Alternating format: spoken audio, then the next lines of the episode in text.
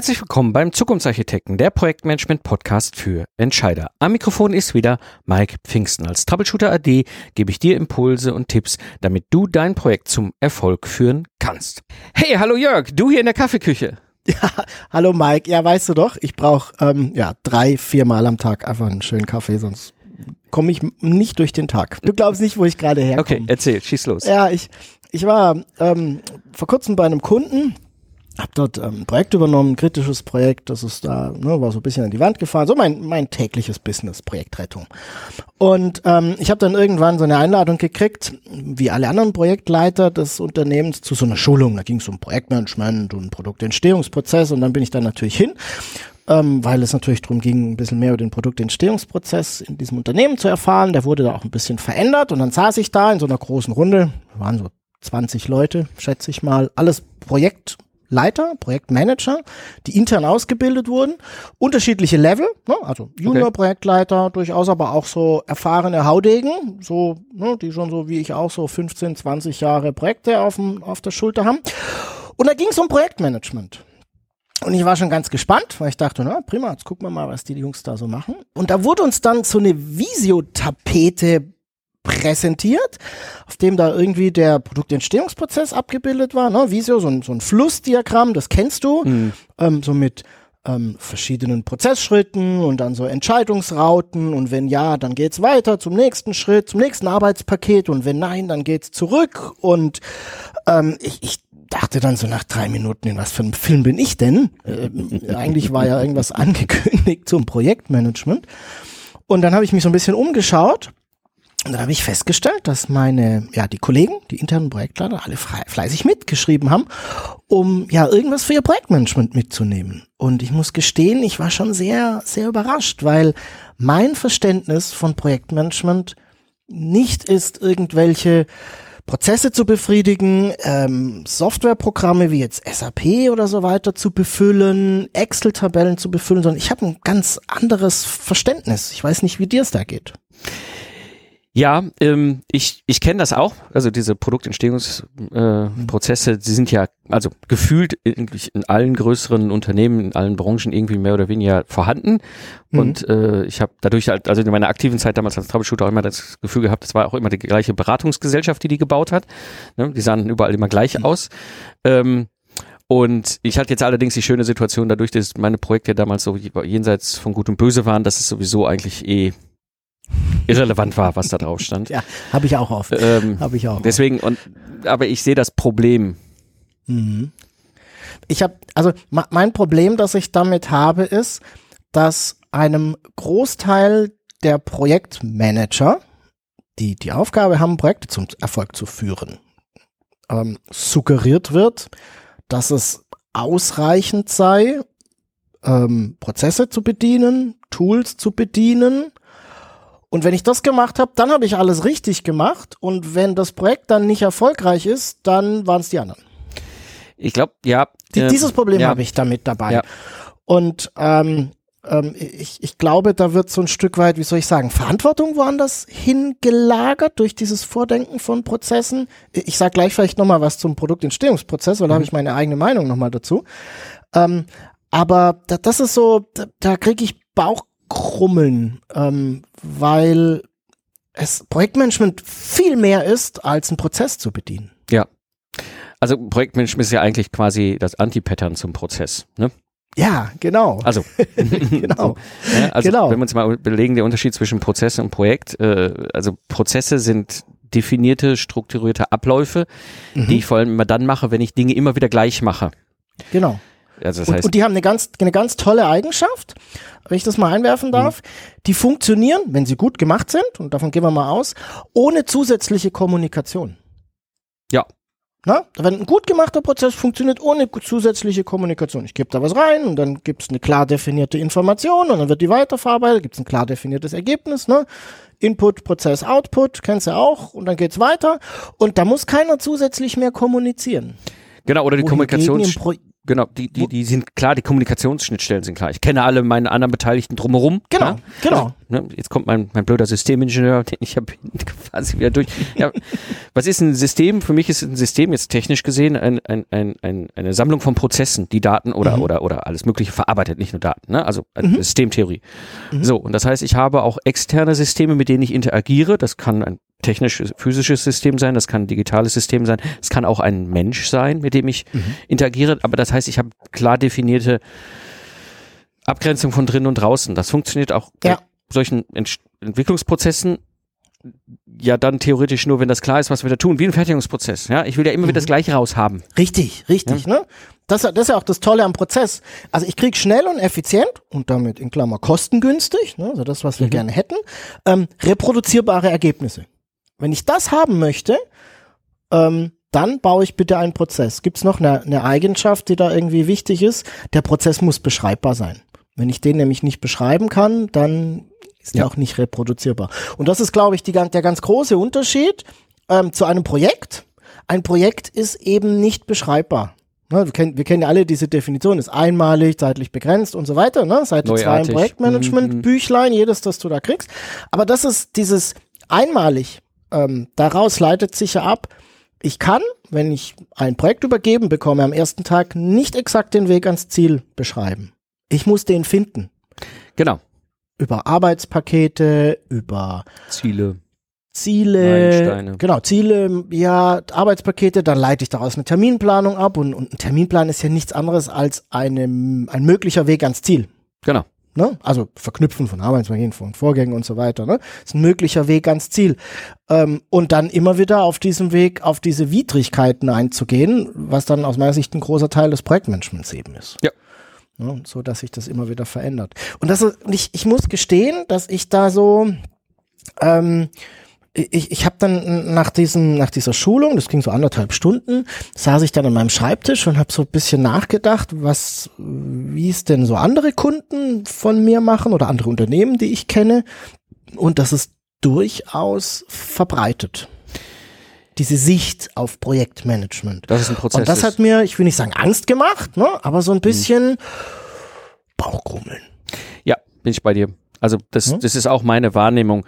Ähm, oftmals ist das dann, was ich erlebt habe, so verakademisiert worden, ja, äh, wo wirklich auch jeder Schritt und jeder Knopf und, und was auch immer vorgegeben ja. worden ist, wo ich sage, ja, das macht total Sinn, wenn ich eine Fertigung habe, das macht aber überhaupt gar keinen Sinn, ja. wenn ich jetzt äh, beispielsweise ähm, äh, ja, wie, wie wir es im Projekt haben. Ne? Im Grunde ist ein Projekt ja nichts anderes als eine Reiseplanung. Ja, wir haben ja. ungefähr da hinten so ein Ziel, da wollen wir hin, ne? Kolumbus, mhm. Indien. Genau. Ja, und das, das, das, da wissen wir, das läuft vielleicht über drei, vier, fünf Stationen, die wir so anfahren wollen, aus ja. guten Gründen. Das sind so klassisch ja. die Meilensteine. Mhm. Ja? Genau. Und um da hinzukommen, plane ich mir jetzt mal so den ersten, ersten Schritt, also mhm. ne, zu meinem ersten Zwischenziel, mhm. Meilenstein, Station, mhm. mal so ein bisschen klarer, ne? also mein mhm. Verständnis, klarer aus. Ne? Das, mhm. das, müssen wir machen, damit wir die eine gute Chance auch ungefähr da so hinsegeln. Mhm. Aber ich plane nicht da hinten noch die anderen anderthalb Jahre mit den anderen Stationen und am Ende stelle ich fest, ich komme ja gar nicht in Indien raus, sondern habe Amerika gefunden. Mhm. Ja.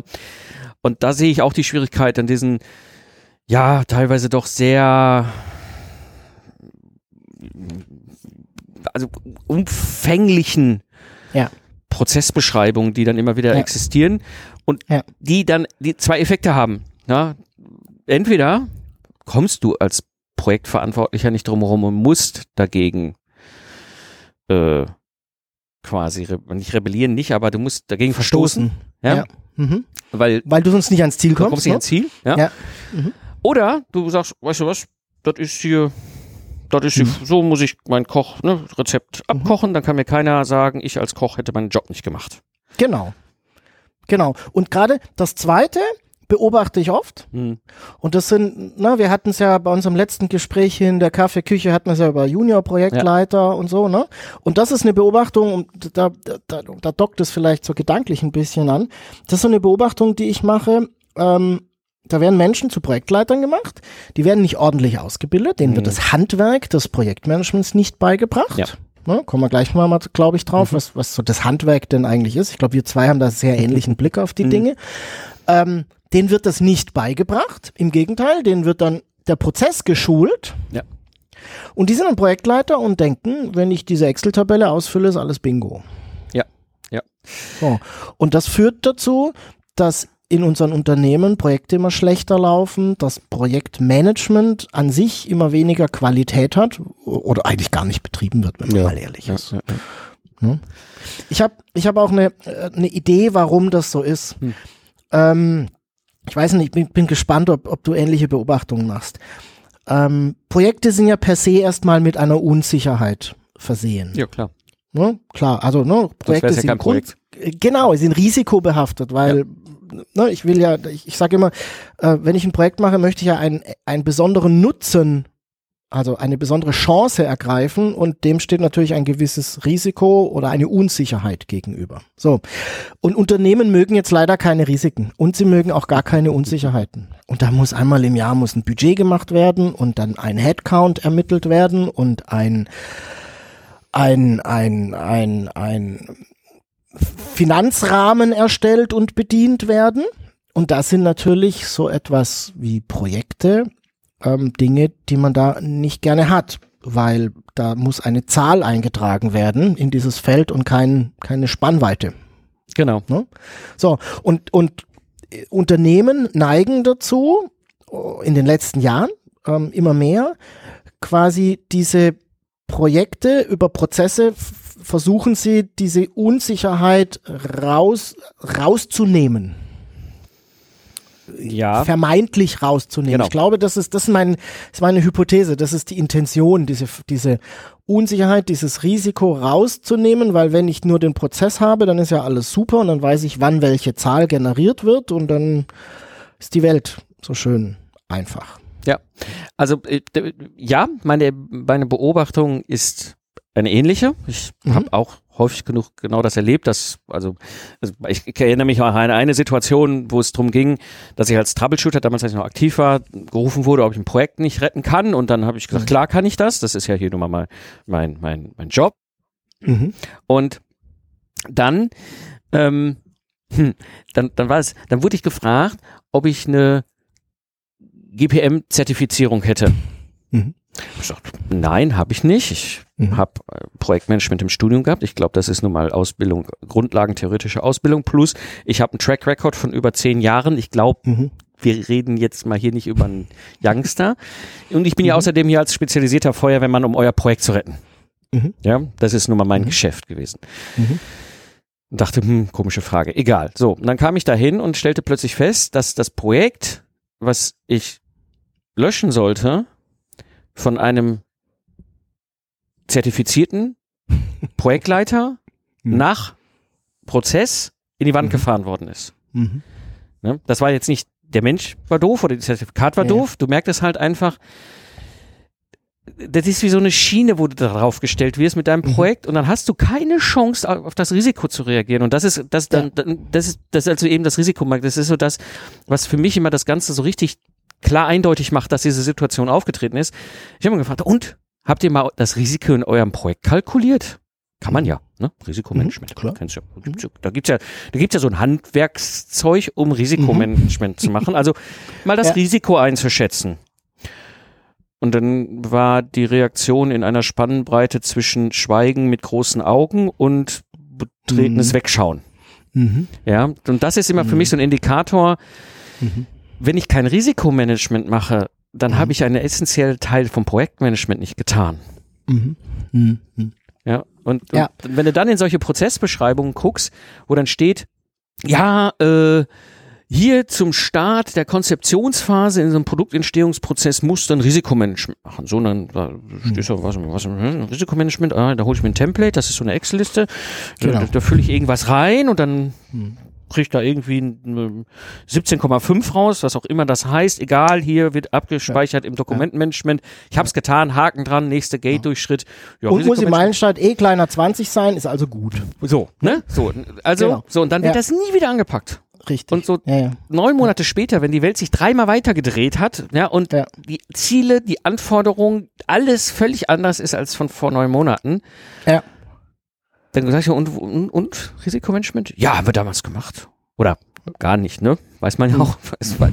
Und dann weiß, da ist, das ist, das ist so dieses, und da- da, da merke ich, dass es wird sich dahinter versteckt, beziehungsweise es wird versucht, über ein, aus meiner Sicht, völlig falsches Vehikel ja. das Risikothema anzupacken. Ja, sehe seh ich genauso. Ich, ich habe äh, bei mir im Podcast ähm, vor einer Weile mal eine Episode gemacht, die heißt äh, Risikomanagement ist Projektmanagement für Erwachsene.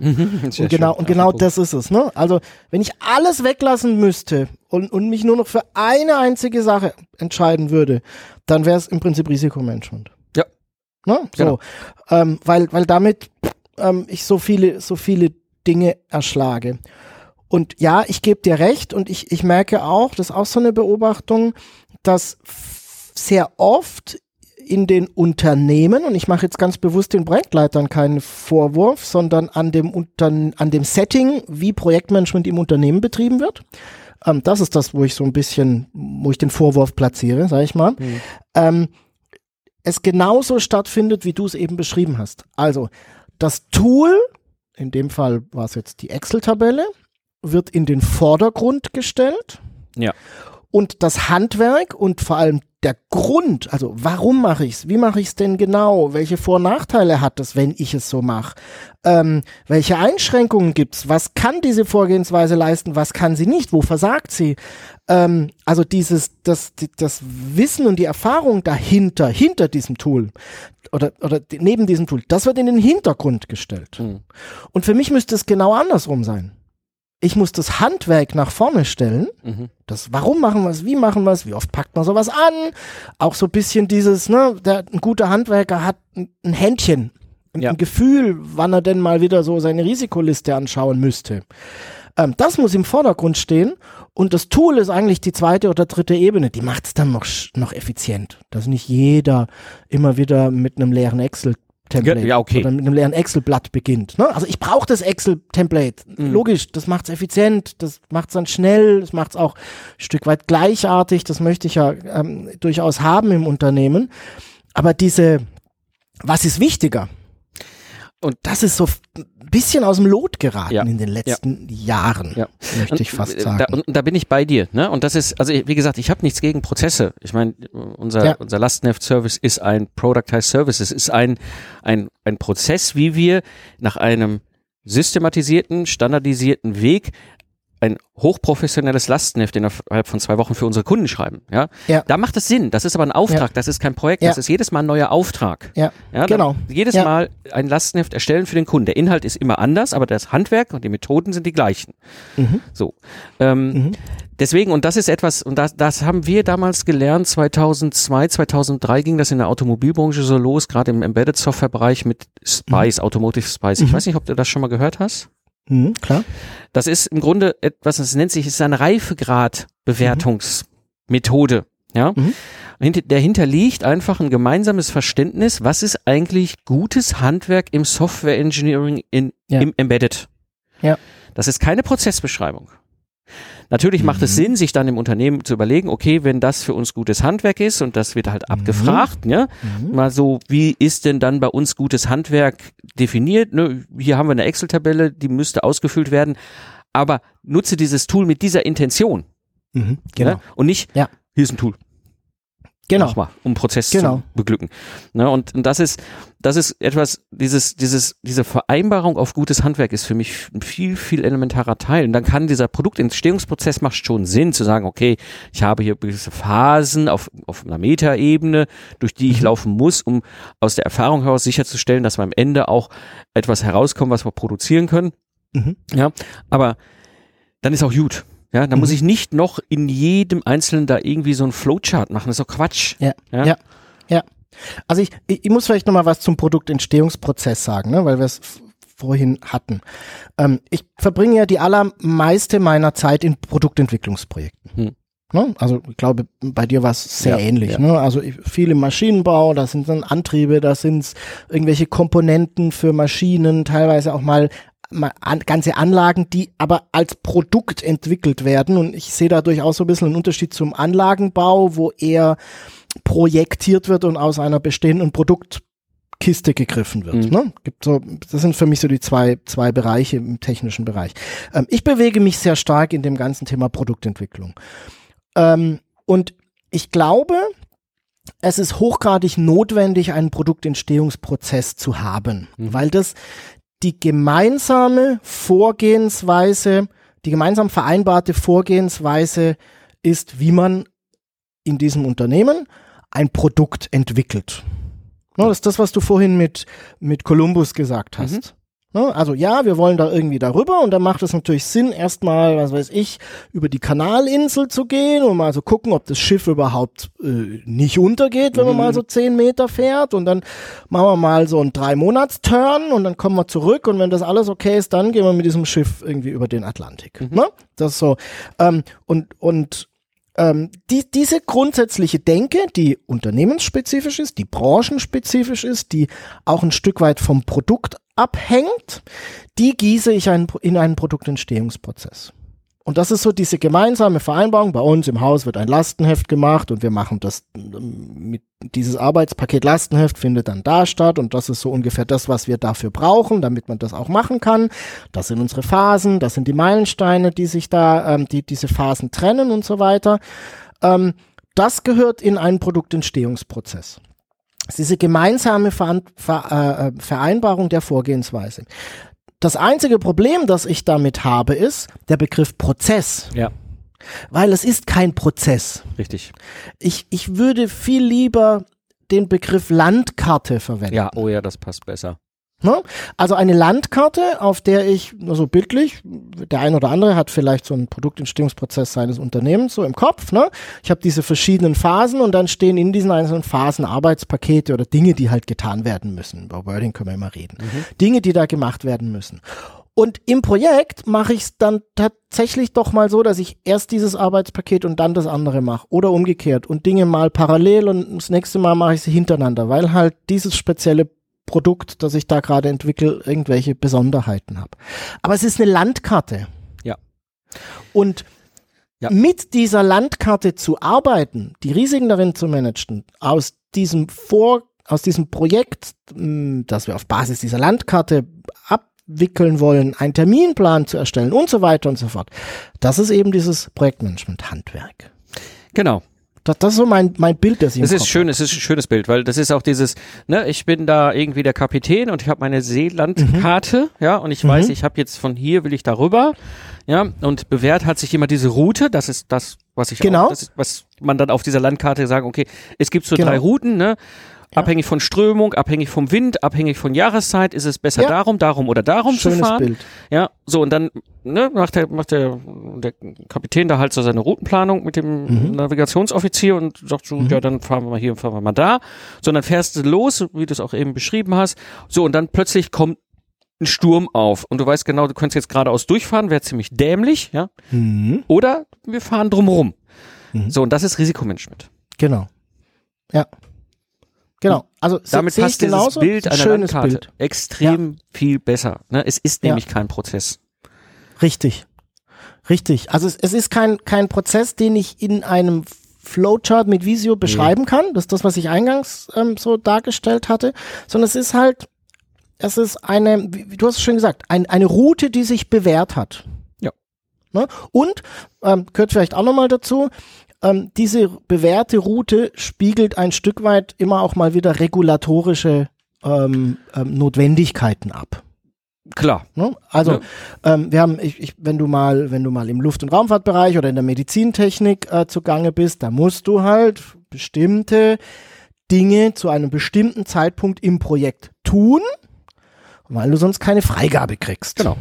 Dann darf das Teil, das du da entwickelst, nicht fliegen in der Luftfahrt oder es darf eben nicht beim Patienten eingesetzt werden ähm, in der Medizintechnik. Und diese regulatorischen Dinge, die der Gesetzgeber da vorsieht oder die zum Beispiel auch gutes Qualitätsmanagement-Handwerk vorsehen. Ne, ist ja auch so Function etwas. Safety auch teilweise Function immer wieder Safety, genau. Mhm. Ne, also Dinge, wann mache ich denn ein, ein Design Review und wann mache ich ein System Verification Review und so weiter. Diese ganzen Dinge, die ähm, halte ich in meiner, auf meiner Landkarte in meinem Produktentstehungsprozess fest. Und ich glaube, es gibt noch einen dritten, einen dritten Vorteil, den ich immer sehr zu schätzen weiß, weil, gerade weil es geht dir ja sehr ähnlich, du kommst da neu in ein Unternehmen rein und du hast diese Landkarte vor dir und du hast sehr schnell eine Idee, wie denn Produktentwicklung in diesem Unternehmen läuft. Genau.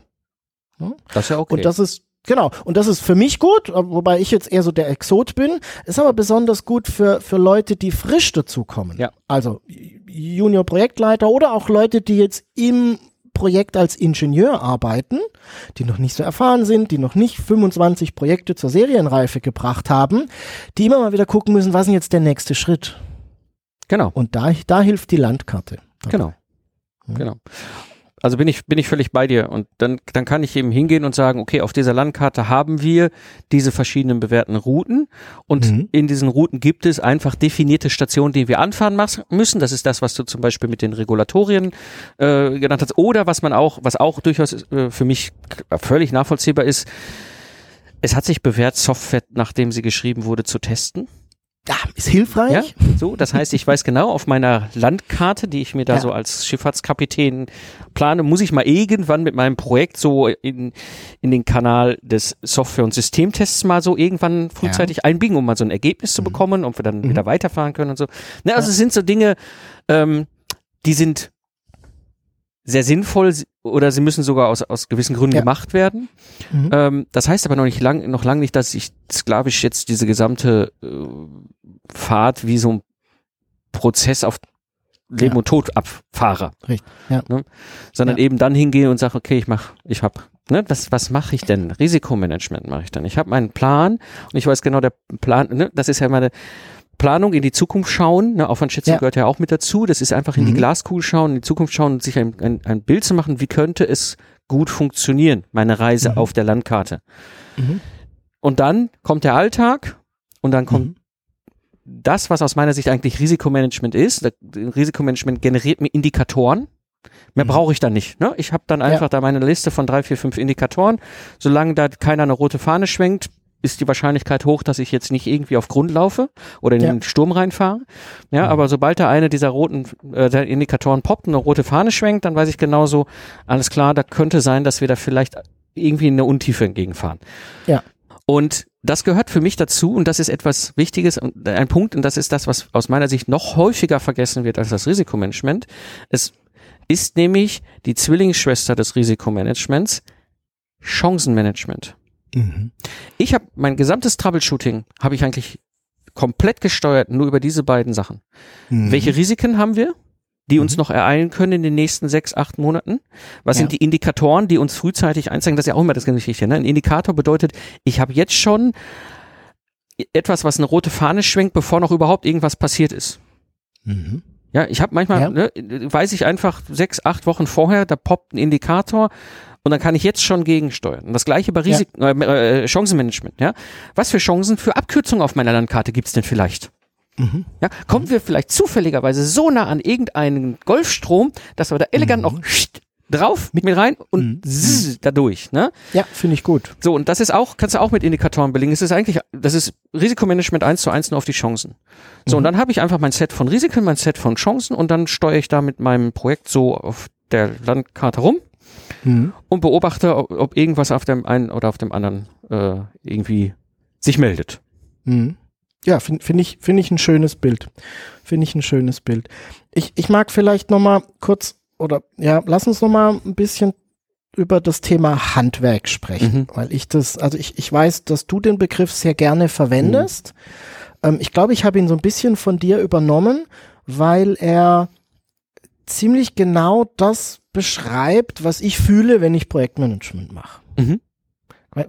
Magst du noch mal beschreiben, was für dich dieses Handwerk ist, Handwerk des Projektmanagements? Also für mich, was ich da unter dem Begriff verstehe oder geprägt habe, in, aus Mhm. meiner subjektiven Sicht, ist eben halt, es ist ja ähnlich dem, was wir kennen aus dem aus dem Handwerk. Ne? Aus, mhm. Wir haben mhm. Lehrlinge, wir haben Gesellen, wir haben Meister. So, und ich kann, je länger ich mich mit dieser Tätigkeit beschäftige und weiterentwickle, eben dort verschiedene Stufen erklimmen. Ja? Mhm. Das bedeutet, ich werde immer besser mein Handwerk zu betreiben. Ja, als, mhm. als, als Stift oder als, als, als, als Lehrling.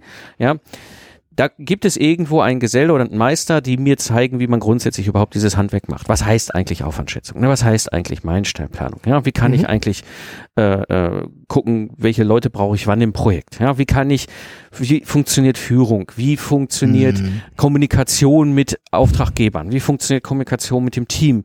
All diese ganzen mhm. Sachen. Das ist für mich mhm. verschiedene Sachen des Handwerks. Ja, und dann kommen noch kommen gerne auch noch die Frameworks dazu, ne, zu erklären, okay, mhm. im klassischen Projektmanagement, also Vintage, ja so neudeutsch, ja, betreiben wir das Handwerk so in diesem Framework oder es gibt halt andere Framework im Agile, beispielsweise Scrum oder auch, das ist ganz wichtig, es gibt noch andere Projektmanagement-Frameworks im Agile-Bereich, ne? Die meisten mhm. sind das gar nicht so bewusst. So, aber wir haben uns dafür irgendeins entschieden in unserer Firma und dann kann ich diesen Lehrling das mitgeben. Irgendwann ist der Lehrling in der Lage, selber zu laufen und auf die Walz zu gehen. Also übernimmt als Junior Projektleiter, Projektleiterin eben jetzt die Verantwortung. Ja.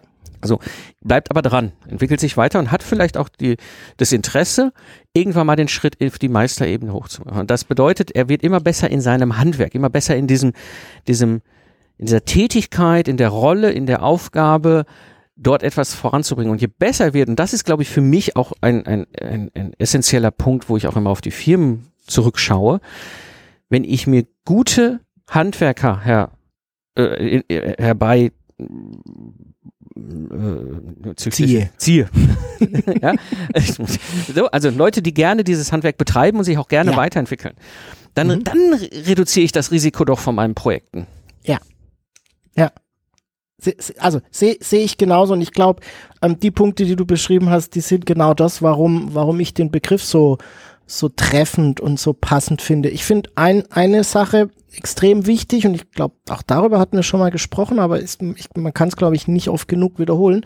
Du sagtest eben, die Leute machen es gerne. Und das ist diese, ich bezeichne das Lust auf Projektmanagement ja. oder Lust zu haben, Projektmanager, Projektleiter zu sein, zu werden. Und das ist aus meiner Sicht eine Grundvoraussetzung. Und, und auch da sehe ich wieder so eine Parallele zum Handwerk. Ne? Also wenn du Schreiner in eine Schreinerlehre machst, dann hast du Lust, mit Holz zu arbeiten. Genau. Dann hast du Lust, Möbel ähm, herzustellen. Dann hast du Lust, ähm, mit, mit Werkzeug Holz zu bearbeiten, Innenausbauten zu machen, was auch immer. Also du ja. hast, du hast, du hast Lust, so etwas zu lernen.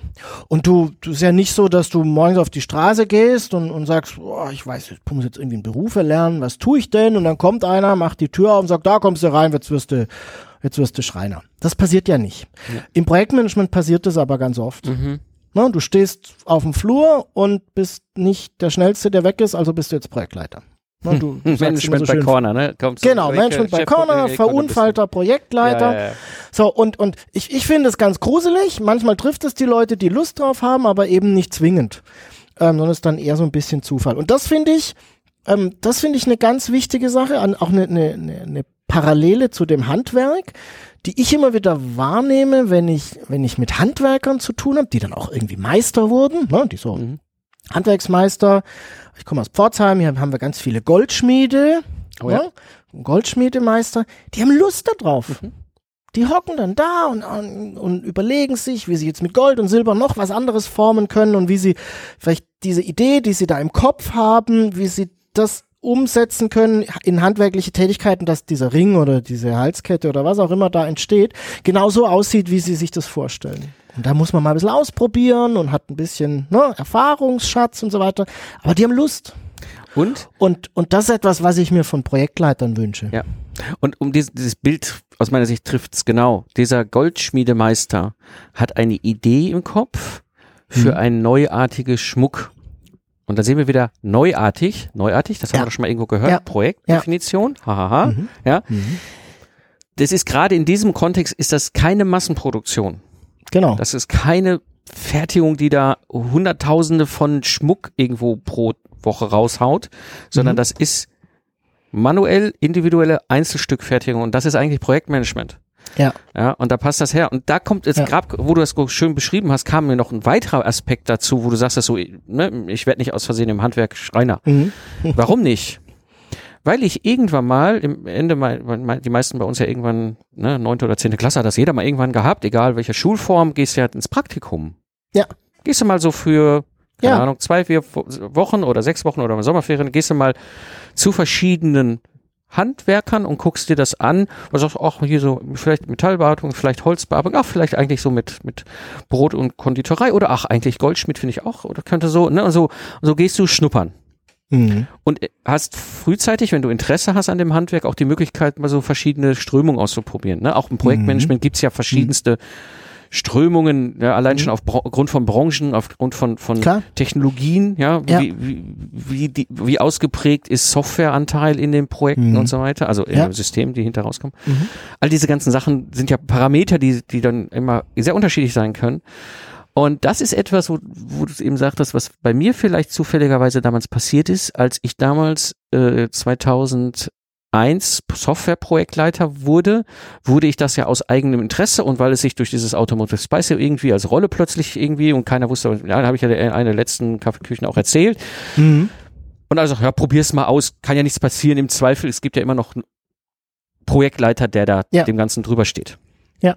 So, das heißt, ich hatte die Möglichkeit, quasi als Praktikant da mal aktiv Mhm. zu werden und das auszuprobieren. Und wenn ich da gesagt hätte, nach, nach irgendwie einem halben Jahr so, nee, das mit dem ganzen Projektleiterei und so weiter, ich dachte immer, das ist ganz toll und ich, ne, aber ist es nicht, Mhm. dann hätte ich jederzeit auch wieder zurück und hätte dann Ja. wäre vielleicht irgendwie Softwarearchitekt oder keine Ahnung, Systemarchitekt oder sowas geworden.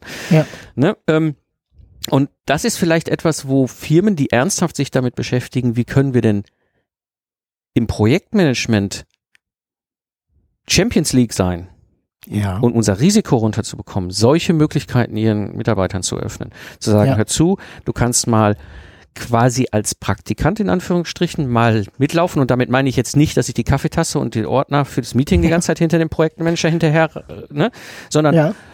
doch einfach mal ein, Pro ein Meeting leiten lassen, vorbereiten, Mhm. leiten lassen und ich als Projektleiter, der eigentlich das Projekt verantwortet, lass den, den Praktikanten da mal machen. Das sind ja auch jetzt alles keine, keine Schulabsolventen, meistens sind es ja auch schon berufserfahrene Kolleginnen und Kollegen, die wissen ja schon, wie Meetings, oh, und sagen, komm, mach doch mal. Oder komm, ich zeige dir mal, wie Risikomanagement funktioniert, wir haben das und das, ich würde mal gerne ein Update machen, mach du doch mal das Update. Und da kann ich als erfahrener Projektleiter mal drüber schauen und dann hat sich, hat der, der die Praktikanten ähm, die Möglichkeit, einfach auch für sich ein Gefühl zu bekommen, ist das, was da so ein guter Handwerker oder Handwerksmeister gar so macht in seinem tagtäglichen, tagtäglichen Ein- und Aus, eigentlich etwas, wo ich auch Lust zu hätte. Mhm. Setzt aber voraus, dass wir Meister im Unternehmen haben. Ne? Das setzt voraus, dass ich Meister habe, das setzt voraus, dass ich Gesellen habe, das setzt voraus, dass ich bereit bin, Lehrlinge, äh, ne, Ja. wir reden jetzt vom Projektmanagement Ja. Meister, Ja, Projektmanagement genau. Gesellen, Projektmanagement genau. Lehrlingen, die auch gerne einen Projektmanagement Praktikanten mal an die Hand nehmen und sagen, komm, ich zeige dir mal unseren Beruf. Ja, ja, finde find ich gut, den Gedanken. Und ähm, setzt auch voraus, dass das Unternehmen in diesem Handwerksgedanken soweit verankert ist, dass es weiß, sowas braucht Zeit. Ja, Ne? Also Natürlich. äh, äh, in einer normalen Ausbildung, wie lange geht's vom Lehrling zum Gesellen? Ich glaube drei Jahre, ne? Das ist so. glaub, dreieinhalb Hängt Jahre. so ein bisschen, glaube so. ich, Hm. so vom, Mhm. von, vom Weiß Fach ab, aber so Ja. drei Jahre. Ja, genau. Und das ist durchaus etwas, ähm, wo, wo ich sage, ja, das, das ist auch durchaus übertragbar zum Projektmanagement. Und dann arbeitest du als Geselle drei, vier Jahre und dann wirst du irgendwann Meister. Ja. Auch da ist normal so ähm, äh, Schritte zu tun. Und das braucht Zeit. Ja. Und das braucht Zeit, also nicht nur abwarten, sondern Zeit in dem Handwerk zu arbeiten, Erfahrungen zu sammeln, zu scheitern, erfolgreich zu sein, wieder einen Meister zu haben, der es dir dann, der dich auf die nächste Stufe bringt, der dir bei deiner Entwicklung hilft und so weiter. Und, und, und das ist mal aus meiner Sicht ein, ein hochanspruchsvoller Punkt an das, an, an die Unternehmenskultur. Ja, Weil das, über was wir hier gerade reden, ist kein Cargo-Kult, nein, sondern das ist etwas ganz langfristig, das ist eine langfristige Investition in die Mitarbeiter und das, das, ich investiere in die Mitarbeiter, aber gleichzeitig weiß ich genau, dass ich diesen Mitarbeitern auch etwas bereitstelle, was sie mit einer hohen Wahrscheinlichkeit woanders nicht bekommen. ja, Wo gibt's Ja. denn sowas? Wenn ich sowas, ne, wenn ich jetzt Vorstand, Geschäftsführer eines großen mittelständischen Unternehmens wäre und höre diese Episode und finde es interessant und würde sagen, mhm. komm, das, das ist cool und dann etabliere mhm. ich das und baue das über, langfristig gedacht ganz bewusst auf mhm. und habe meine Leute dort in, in die Leute investiert und meine Leute dort vorangebracht und jetzt besteht ja theoretisch immer die Chance, und das ist ja immer diese, Diskus diese Scheindiskussion, die ich immer wieder höre, so, ja, dann ne, bilde ich meine Leute auf und dann sind sie gut und dann sind sie mhm. weg. Mhm. Nee. Wo, ja, ja. also, wenn ich dann Meister bin oder schon guter, guter Geselle mhm. und ich denke mir so, hm, ja, da kriege ich ein tolles Angebot von dem Wettbewerber, gleich groß, ja, wie auch immer, und sehe, da ist da der alte Kram, den die, wie bisher alle anderen gemacht haben, ja, um Gottes Willen, da bleib ich doch bei meinem jetzigen Arbeitgeber. Sehe seh ich genauso. Also ich, ich halte, du hast vorhin gesagt, Projektmanagement auf Champions League Niveau. Ja. Ne? Das, das Bild finde ich schön. Ähm, ich halte, wenn du so etwas hast äh, im Unternehmen, das für einen absoluten Wettbewerbsvorteil nach innen und nach außen. Ja. Also nach außen zum Kunden hin, ne, weil du zuverlässig liefern kannst, weil du eine Organisation hast, die mit Unwägbarkeiten umgehen kann, die mit Unsicherheiten umgehen kann, die immer wieder zuverlässig neue Produkte entwickeln kann. Bleiben wir mal bei dem Beispiel. Und nach innen, weil diese Art zu arbeiten einer Organisation und den Menschen darin Spaß macht. Ja. Und eben kein Krampf ist und nicht alle frustriert sind, weil weil jedes Projekt ganz schlimm ist und nur mit Kratzen, Beißen und, und Drücken und Ziehen irgendwie umge, umgesetzt werden kann, sondern weil es halt, ja, funktioniert. Hm? Genau, und, und, da kommt mir noch ein weiterer, also wo wir jetzt gerade so schön über dieses Idealbild philosophieren, ne? mhm. ne? ähm, da kommt mir noch ein weiterer Aspekt rein, der zum Tragen kommt. Wenn ich das mache und ich habe da Meister, dann können sich diese Meister gemeinsam hinsetzen und sagen, was sind denn unsere Projektlandkarten? Mhm. Ne, diese Produktentstehungsprozess mhm. ja, also Prozess ist jetzt völlig falsche Wort, ne? Dieses, mhm. diese Produktentstehungslandkarten. Was sind denn mhm. bewährte Routen, die wir auf den Meeren fahren können, die wir kennen? Ja. ja? Und dann kommt, dann werden, dann, aus meiner Sicht, und das wird dann, aus mein, dann wird das Ganze auch ein runder Schuh, weil das, was dann da ist, kommt aus der Praxis. Ja, und ja. das ist das, was ich bei den Peps am allermeisten kritisiere. Das ja. sind so ver akademisch theoretisierte Dinge auf schon von der obersten Ebene, wenn du es liest, auch schon das Wording liest, wo da so, also wo du, wo du, du machst es auf, legst ein Bullshit-Bingo daneben und hast auf einen Schlag gewonnen. ja, das kenne ich. Ne? So sehen die Dinger da aus. Ja. Ganz ja, oben schon. Ja, da habe ich ja. nicht angefangen, da unten in irgendwelche Flowcharts zu gucken, ja. So, und das, so wird doch, wird, wenn, so wird ein, ein Meister doch diese, diese Landkarte nicht malen. Nein, will er nicht.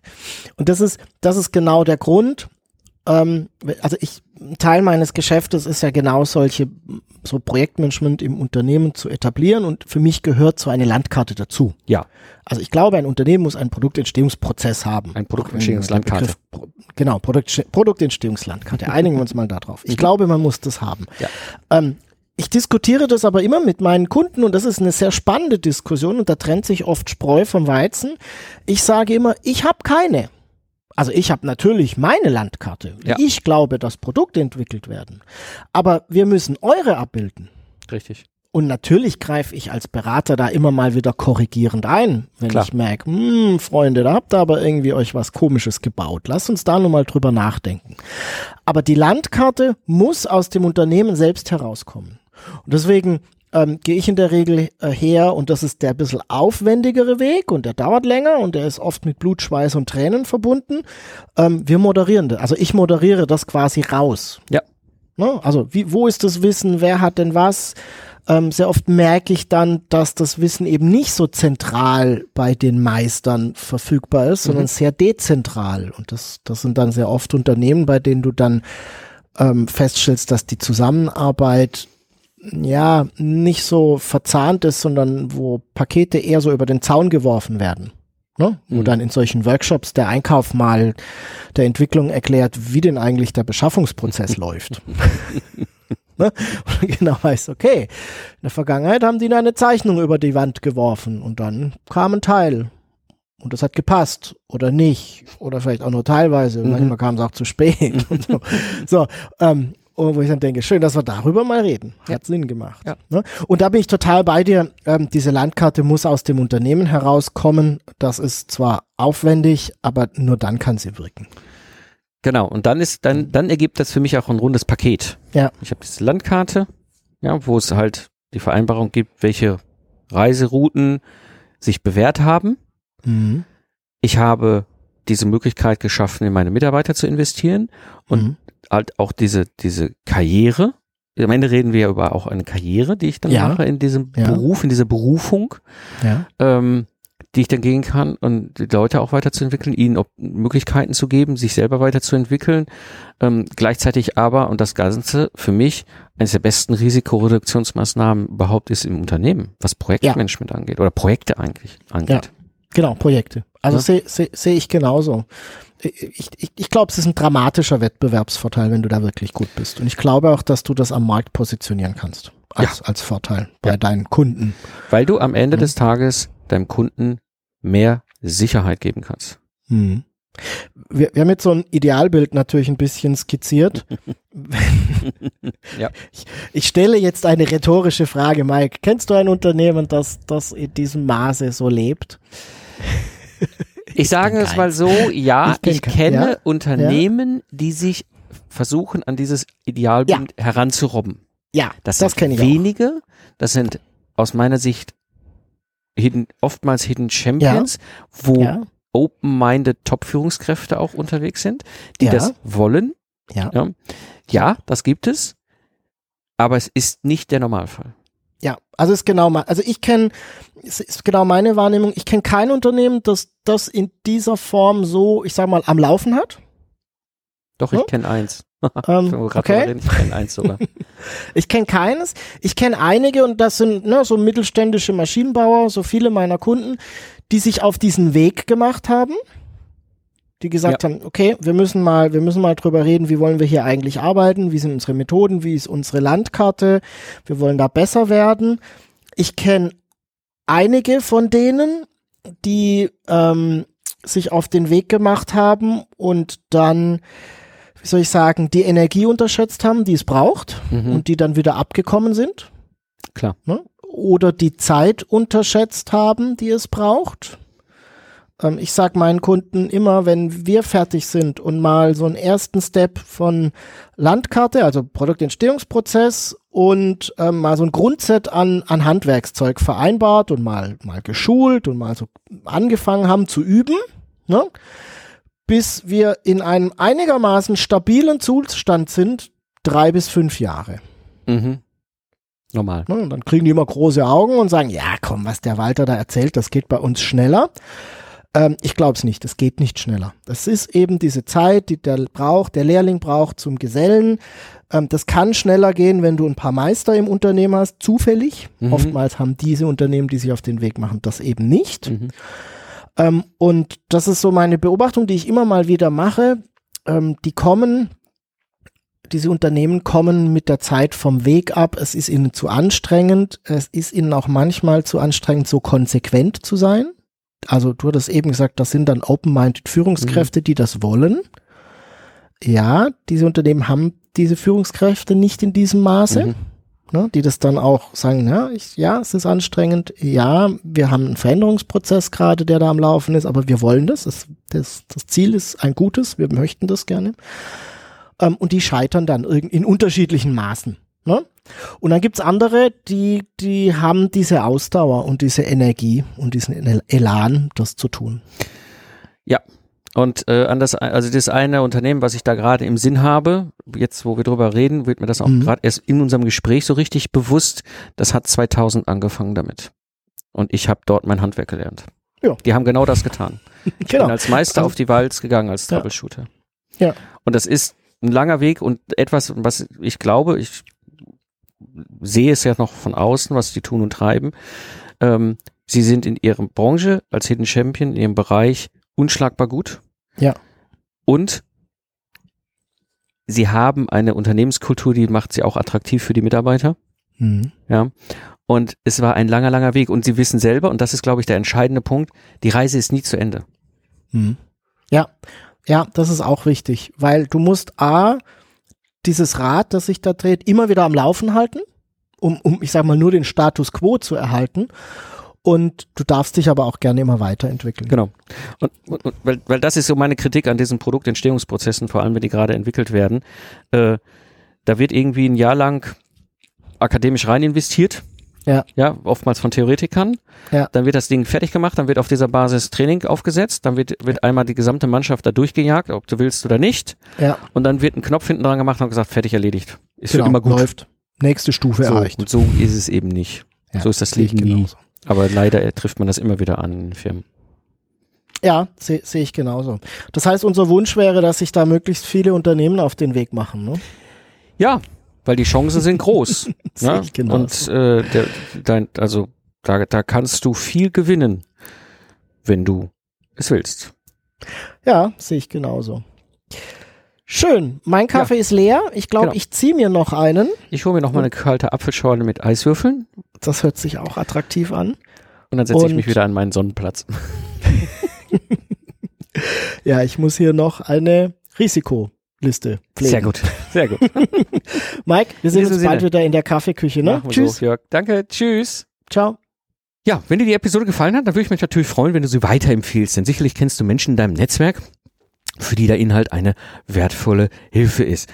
Geh einfach auf LinkedIn und poste die Episode in deinem Netzwerk oder, wenn du natürlich möchtest, kannst du das natürlich auch anderen Menschen so weiterempfehlen. Das war die heutige Episode des Zukunftsarchitekten, der Projektmanagement-Podcast für Entscheider.